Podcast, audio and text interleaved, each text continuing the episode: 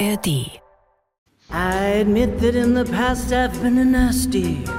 They weren't kidding when they called me, well, a witch. But you'll find that nowadays I've mended all my ways. Repentance in the light and made a switch. True. Yes. ja, die Meerhexe Ursula, die queere Ikone. Ich habe ja tatsächlich mal gehört, dass der Zeichner von Divine inspiriert wurde. Eine ganz, ganz berühmte Drag Queen, die ihre großen Jahre in den 80ern hatte.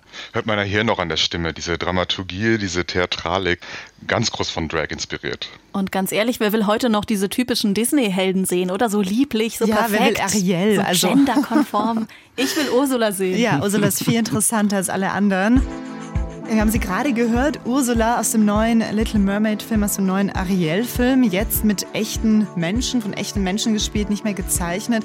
Eine sehr machthungrige Seehexe, die Ariel einen ziemlich fiesen Deal andreht, damit sie endlich ihre langen, gewünschten, ja, sehnsüchtig erwarteten Menschenbeine bekommt. Und gespielt und gesungen hat ähm, Ursula die Schauspielerin Melissa McCarthy. Und dieser Bösewicht Ursula soll queer sein, also soll inspiriert sein von einer berühmten Drag Queen. Was ist davon die Botschaft? Also äh, queer oder Drag gleich böse? Und kommt mit Ursula diese Drag-Kultur jetzt auch im Mainstream an? Sorgt, wenn jetzt Drag ein Teil des Mainstreams ist, das für mehr Toleranz, für mehr Sichtbarkeit und auch für weniger Hass und Hetze gegen queere Menschen? Darüber wollen wir diskutieren mit unseren Gästen, mit der Drag Queen Betty Barbecue aus Freiburg, Kunstfigur und queerpolitische Aktivistin. Der rote Schwarzwald-Bollenhut, der gehört zu deinem Drag-Outfit immer dazu. Herzlich willkommen. Hallöchen. Und dabei ist auch der Soziologe und Sexualpädagoge Jeff Mannes, der unter anderem Queer Studies studiert hat. Hi. Hi, freut mich dabei zu sein. Und das Schöne ist, ihr beide, ihr seid auch StadtführerInnen, sage ich jetzt mal, und zwar in Freiburg und in Berlin jeweils. Und erzählt da was über die queere Geschichte der beiden Städte, oder?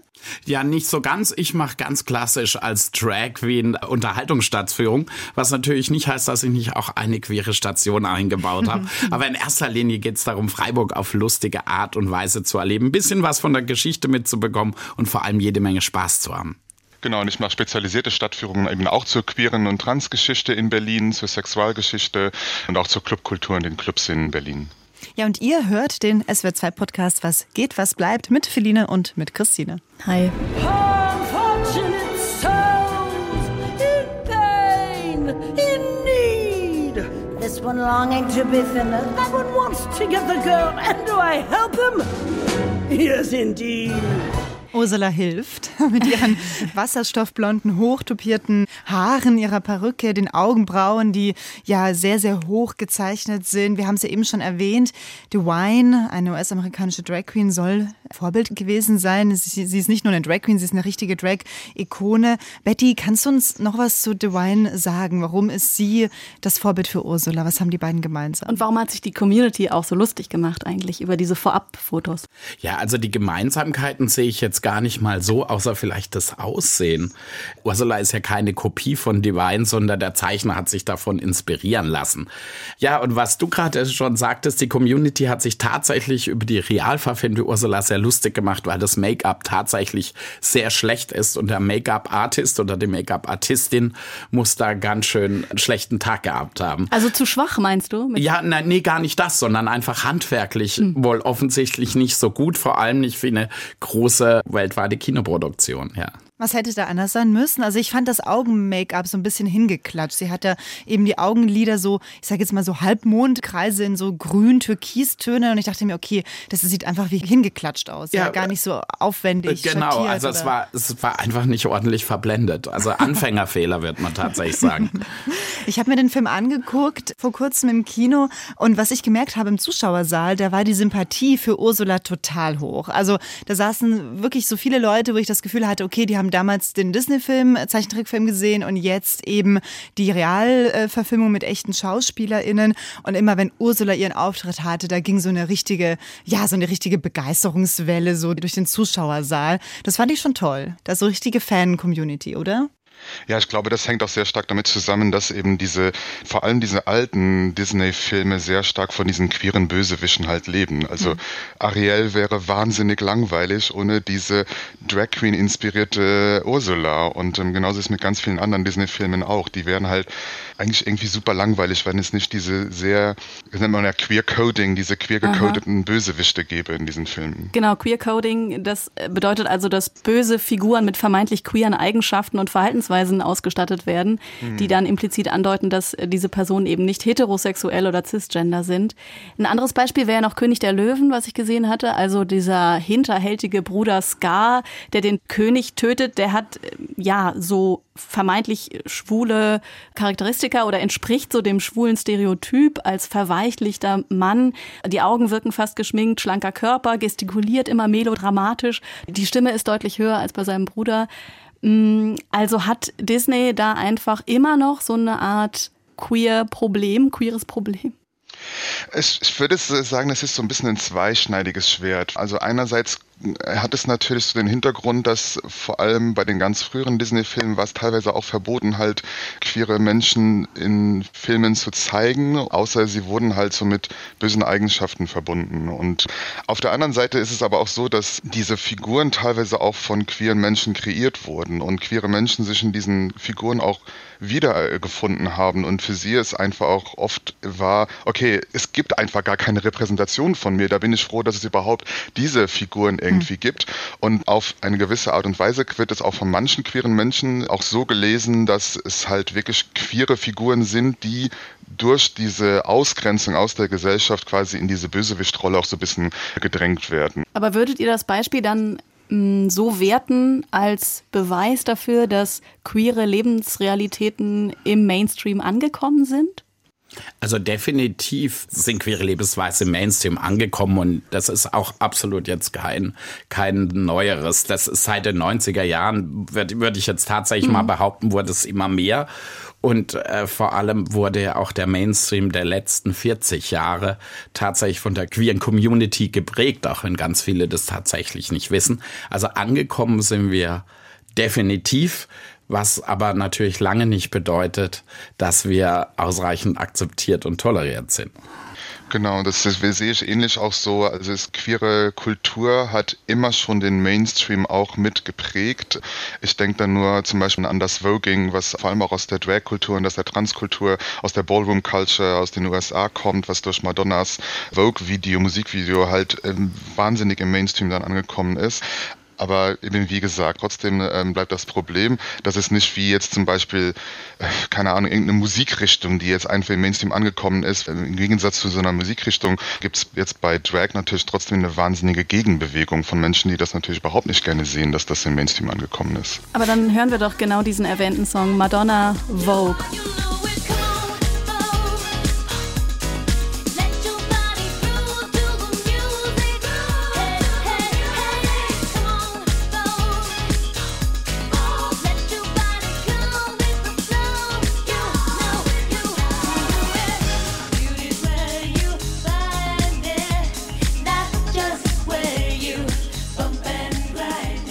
Also damit hat Madonna in den 90ern das Voging der Ballroom-Szene populär gemacht. Also diese Tanzform, die eben in den 80er Jahren in Harlem in New York City entstanden ist, ähm, die vor allem schwule Transpersonen und People of Color getanzt haben und dabei so typische Modelposen aneinanderreihen.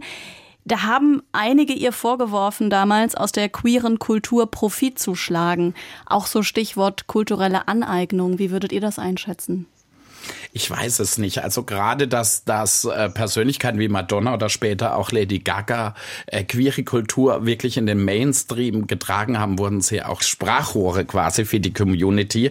Und man kann ja Madonna jetzt auch nicht unterstellen, sie hätte sich nicht ihr Leben lang auch für die Community hm. äh, stark gemacht. Ähm, sie, sie, hatte den Mut in Moskau, die Regenbogenfahne hochzuhalten auf ihrem Konzert und wäre da ja fast verhaftet worden und, und, und. Also ich glaube, äh, der ja, der Vorwurf des Kommerzes ist immer sehr, sehr schnell gemacht. Aber mhm. wenn man sich äh, Madonnas Geschichte anguckt, dann äh, nehme ich ihr durchaus ab, wirklich von Herzen auch eine Verbündete zu sein und eine queere Aktivistin. Ich glaube, dass es ein Systemproblem ist. Also ich würde jetzt auch nicht unbedingt Madonna jetzt einen, einen Strick daraus mhm. machen, weil sie sich eben auch wirklich glaubwürdig auch immer für queere Communities eingesetzt hat.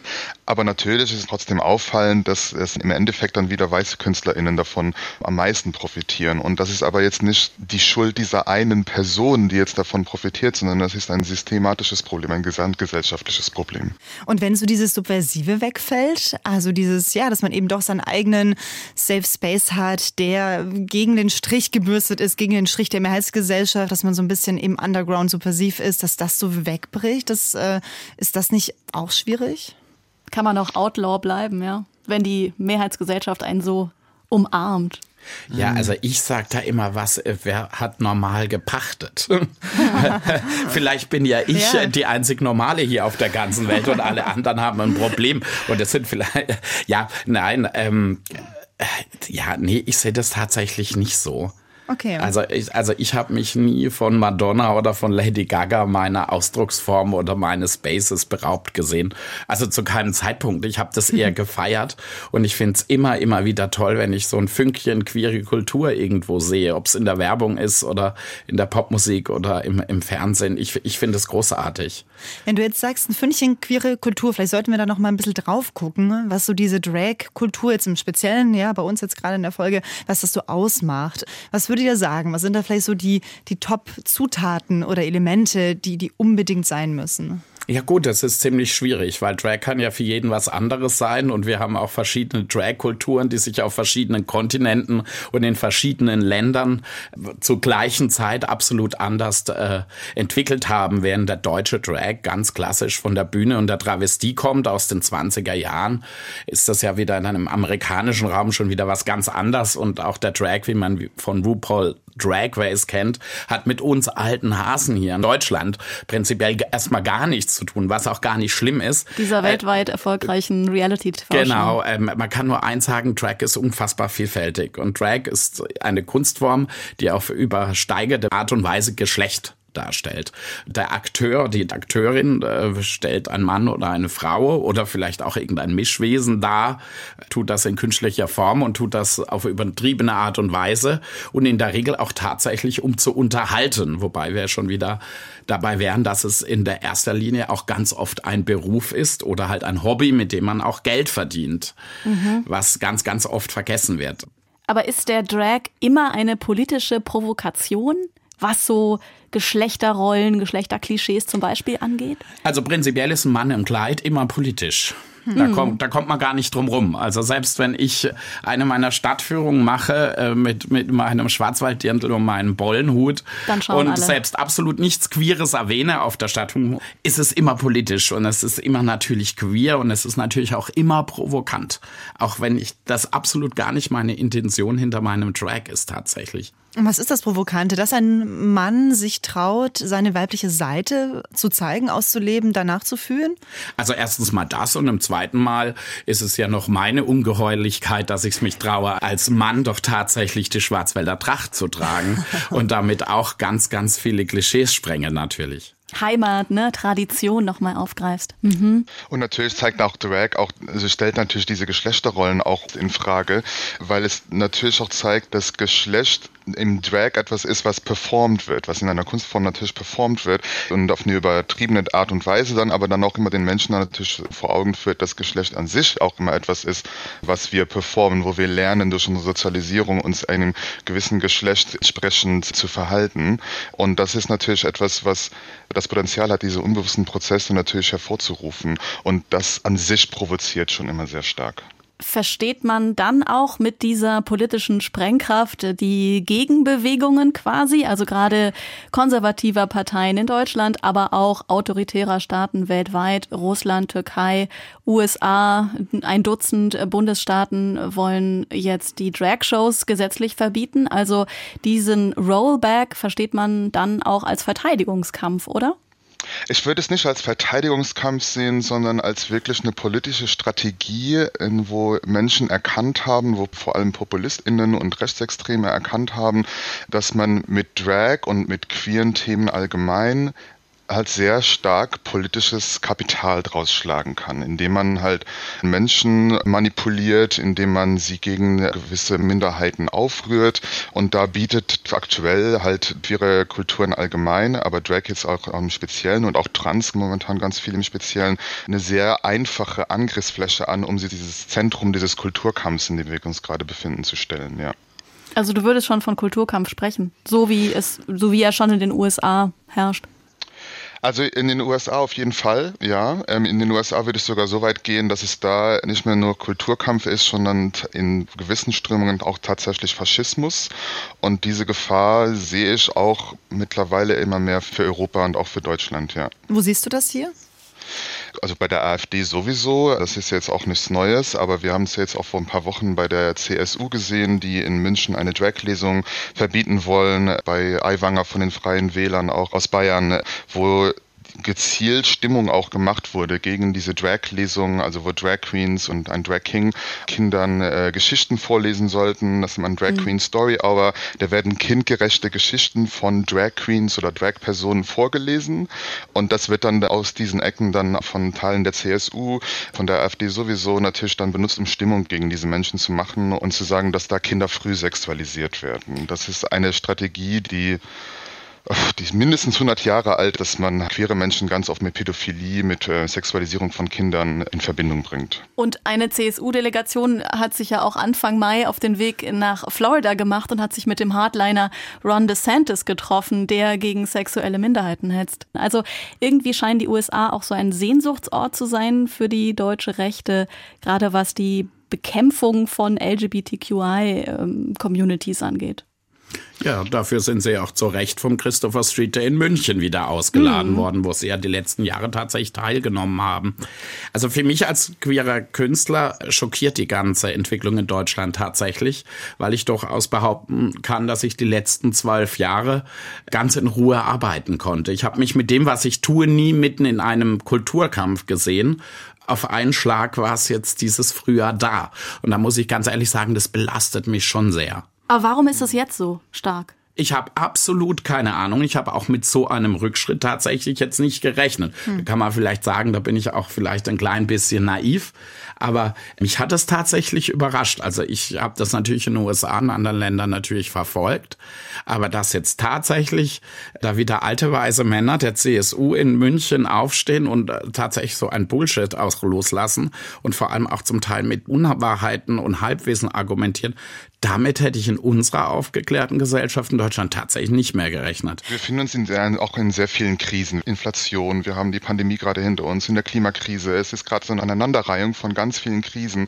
Und in Krisen ist es nun mal leider so, wir beobachten das immer wieder, dass in Krisenzeiten ähm, Sündenböcke gesucht werden. Und da, und das sind ganz oft Minderheiten. Und jetzt hat es halt ich sag mal in Anführungszeichen zufällig gerade wieder die Queer-Community und vor allem aus dieser Queer-Community halt vor allem die Drag-KünstlerInnen und Trans-Personen äh, erwischt. In den USA sind in den letzten Monaten hunderte an äh, queerfeindlichen Gesetzen erlassen worden.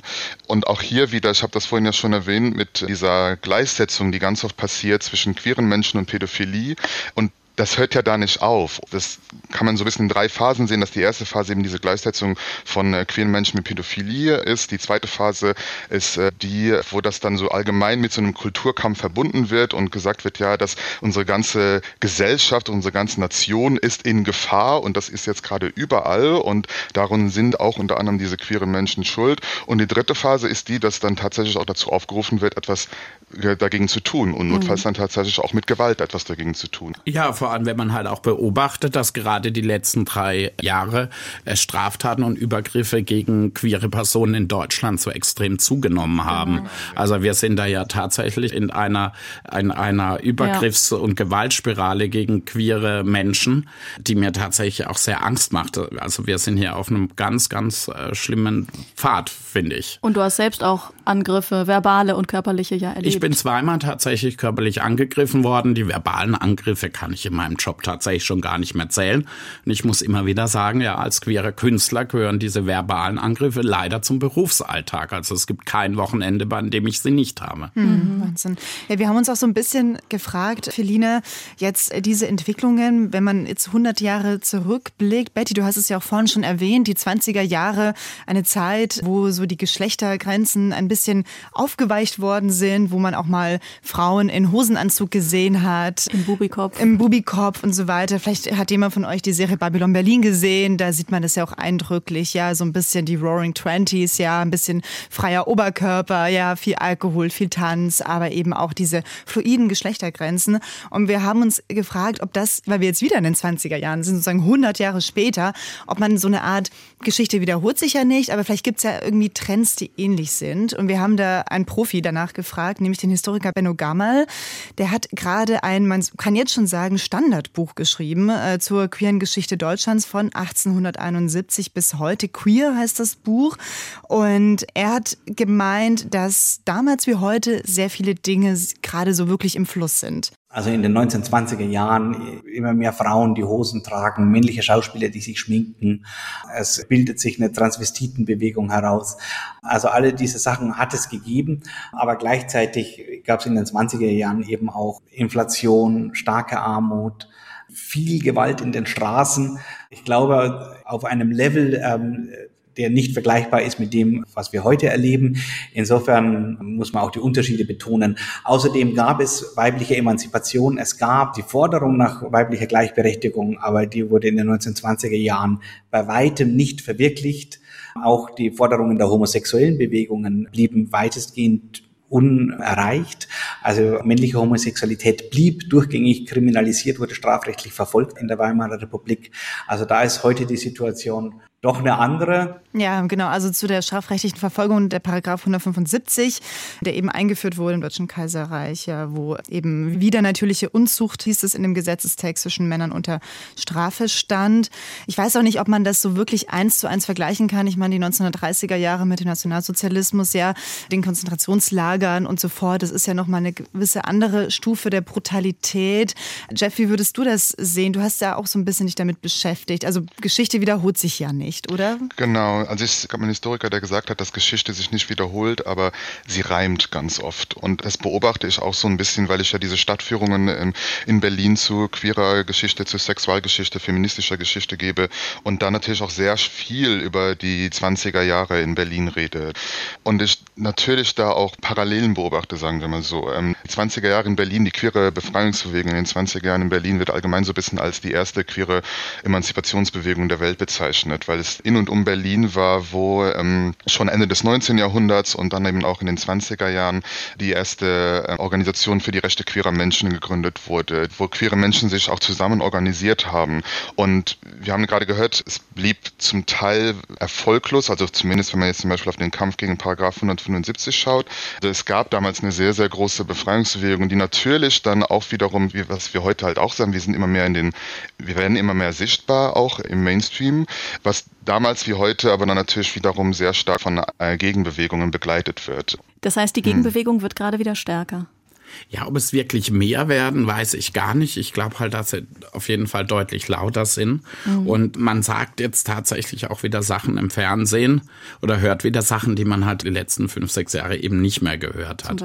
Und wenn ich, wenn ich jetzt auch nur die, jetzt um die ganze äh, Trans-Diskussion nur auf Twitter anschaue, mhm. was da zum Teil auch äh, für Kommentare losgelassen werden, die tatsächlich auch strafrechtlich relevant sind, wo ich einfach denke, der Kampf, der wird ganz, ganz, ganz unter der Gürtellinie geführt, aber die fühlen sich zum Teil auch so sicher. Einfach diese wirklich unmöglichen, wirklich auch beleidigenden Unwahrheiten so laut herauszuproleten. In diesem rechtsfreien Raum. Ja, ähm, das schockiert ja. mich immer wieder. Aber wenn ich euch so reden höre, wenn ich euch so reden höre, dann klingt es so, als würde die Kommerzialisierung, diese Aufnahme in den Mainstream, davon gehen wir jetzt erstmal aus, dass diese Kommerzialisierung der Dragkultur eigentlich der Sache vielleicht ja, das ist überspitzt gesagt, aber nicht hilft. Also es hilft jedenfalls, es führt nicht zur Normalisierung, das kann wird, man das sagen? Oder es schafft das nicht mehr? Das würde ich so absolut tatsächlich nicht mhm. sagen.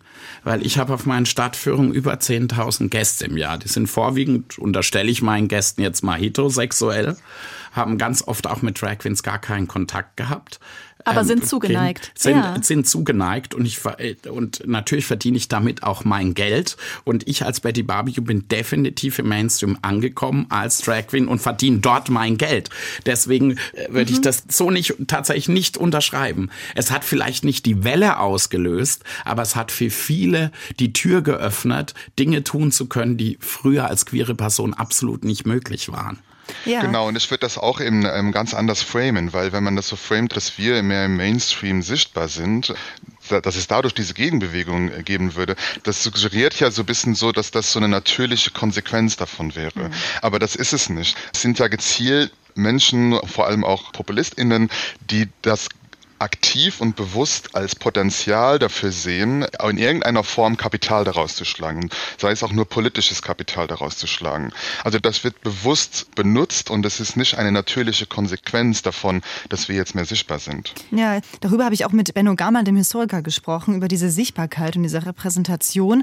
Und was er betont hat, das fand ich auch nochmal einen total wichtigen Gedanken, ist, dass diese Sichtbarkeit natürlich auch etwas darin verändert, wie queere Menschen in der Kultur, in den Medien dargestellt werden. Diese Forderung, dass queere Organisationen, queere Menschen auch mitreden dürfen, wenn es darum geht, wie wird eine lesbische Frau dargestellt in einer Fernsehserie, wie wird ein schwuler Mann dargestellt in einem Film oder in einem Computerspiel.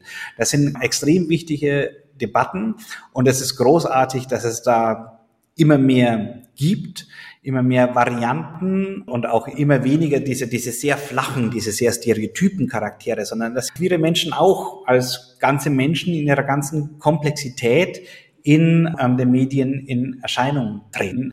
Also ich sehe das definitiv so. Wir haben heute offen schwule Nachrichtensprecher, ja, die ganz spießig im Anzug da sind. Wir haben Drag Queens zur besten Sendezeit, die irgendwelche Promis umsteilen. Wir haben äh, Transpersonen bei Germany's Next Topmodel. Äh, ja, äh, allein, dass man drüber reden kann oder dass es die Karriere vielleicht auch in den Medien nicht mehr versaut, äh, wenn man einfach sagt, ja, ich bin homosexuell, ich bin lesbisch, trans und man trotzdem weiter der Nachrichtensprecher sein kann, ganz selbstverständlich. Das sind definitiv Errungenschaften und es sind tatsächlich auch erst Errungenschaften der letzten Jahre. Das ist noch gar nicht so, so neu, dass das so selbstverständlich tatsächlich sein kann. Aber dann müssen wir mit diesen Gleichzeitigkeiten vielleicht leben. Also einerseits, wie du sagtest, Betty Barbecue, die Zahlen der Übergriffe auf queere Menschen in Deutschland steigen und da muss die Dunkelziffer ja enorm sein. Vieles wird nicht gemeldet. Und gleichzeitig führt diese Kommerzialisierung der Dragkultur auch zur Normalisierung und führt zu mehr sozialer Akzeptanz. Ja, und vor allem zu mehr Sichtbarkeit. Hm. Wir haben jetzt am Anfang Ursula gehört und viel über Ursula als böse, queere Disney-Figur gesprochen. Es gibt aber noch eine andere Figur, die ich so überhaupt nicht auf dem Schirm hatte, die man auch queer lesen kann, nämlich ja. Peter Pan. Peter Pan ist ja sozusagen eine schwule Ikone auch. Und wie Disney in den 1950er Jahren den Peter Pan-Film gemacht hat, gab es sogar vom Testpublikum die Kritik, er wäre zu effeminiert, er wäre nicht männlich genug als Charakter. Aber trotzdem haben sich eben dann viele homosexuelle Männer auch diesen, ja, alles andere als schwul oder queer intendierten Charakter, diese Figur von Peter Pan als Vorbild angeeignet.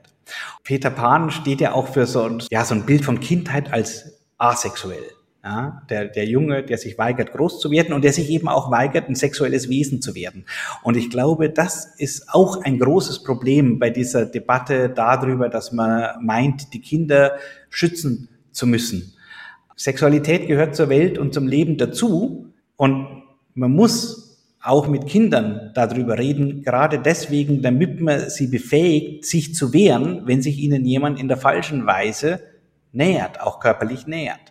Und deswegen habe ich auch so ein großes Problem mit dem Wort Frühsexualisierung, weil mhm. es hm. ja auch so irgendwie so suggeriert, als wären Kinder per se asexuelle Wesen, die erst mit dem Eintritt in die Pubertät irgendwie eine Sexualität bekommen würden. Das stimmt einfach nicht. Also wir wissen auch aus der Forschung, dass Kinder von Geburt an Sexualität haben, natürlich in anderen Formen wie das Erwachsene haben und dass es deswegen eben auch wichtig ist, mit Kindern über Sexualität auf kindgerechte Art und Weise zu reden.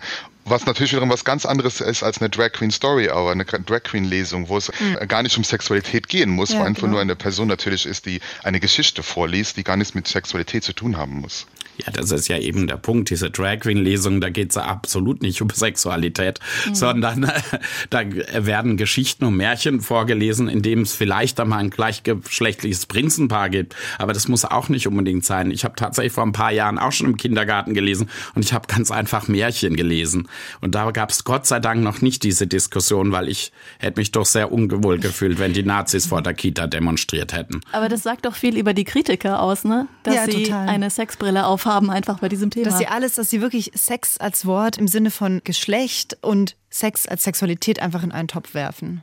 Ja, das ist das, das, was nicht normativ ist, gleich als sexualisiert wahrgenommen wird. Also wenn wir den Fernsehen einschalten und dann sehen wir auch äh, dauernd heterosexuelle Küsse, da wird aber nie gesagt, das wäre jetzt eine Sexualisierung und das dürfen Kinder nicht sehen. Mhm. Aber sobald das bei einem gleichgeschlechtlichen Paar vorkommt, wird dann natürlich sofort von Frühsexualisierung gesprochen. Also das zeigt auch einerseits natürlich, lässt das tief in diese Köpfe der Menschen blicken, die diesen Vorwurf machen, die gleich überall irgendwelche Perversionen unter Anführungszeichen sehen wollen. Und andererseits natürlich zeigt es auch, auch, dass das, was als normativ gilt, überhaupt gar nicht erst so wahrgenommen wird, sondern weil es eben die Norm ist. Vielleicht an der Stelle noch schnell gefragt, was wäre denn in euren Augen die Endphase, nenne ich es jetzt mal etwas äh, dramatisch, was wäre denn anders, wenn die Dragkultur endgültig keine Subkultur mehr wäre und nicht mehr so exotisiert oder sexualisiert würde? Dann wäre es eine Kunstform wie jede andere auch. Für uns Dragkünstler würde sich gar nichts ändern. Das Einzige, was sich geändert hätte, wäre die Akzeptanz.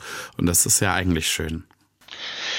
Ja, es ist eine schwierige Frage eigentlich, weil es für mich schon schwierig ist, sich überhaupt so eine Welt überhaupt erstmal vorzustellen. Ähm, ich würde auch gar nicht mal so sagen, dass es eine gar nicht mehr Subkultur wäre, weil ich auch gar nichts Negatives so an Subkultur sehe. Aber es ist für mich, wenn es Subkultur ist, hat es auch immer dieses subversives Potenzial. Und das finde ich auch eigentlich immer gut. Und ich glaube, das wird Drag auch immer irgendwo so ein bisschen bleiben, weil es aus dieser Übertreibung von Geschlecht heraus geboren ist, wird es auch immer dieses subversives Potenzial haben und immer neue Wege finden, um Normen zu hinterfragen. Ja, Jeff Mannes, Soziologe und die Drag Queen Betty Barbecue waren heute bei uns in Was geht, was bleibt. Vielen Dank, schön, dass ihr dabei wart. Ja, schön was Danke. bei euch. Danke für die Einladung. Und wir haben noch äh, zum Schluss einen Doku-Tipp für euch. Die SWR-Serie Drags of Monem findet ihr online zum Streamen mit äh, fünf Drag Queens und einem Drag King aus Mannheim, die von ihrem Leben und ihrem Glamour im Leben erzählen. Das war der SWR2-Podcast Was geht, was bleibt mit Feline und Christine. Und wenn euch die Folge gefallen hat und ihr auch weiterhin alle 14 Tage dabei sein wollt und wissen wollt, was gerade in der Kulturwelt so los ist, dann gebt uns doch fünf Sterne, abonniert abonniert uns und wenn ihr Themenideen habt, schreibt uns doch gerne an kulturpodcast.swr.de. Wir antworten ganz bestimmt und wir freuen uns. Bis bald. Tschüss. Ciao.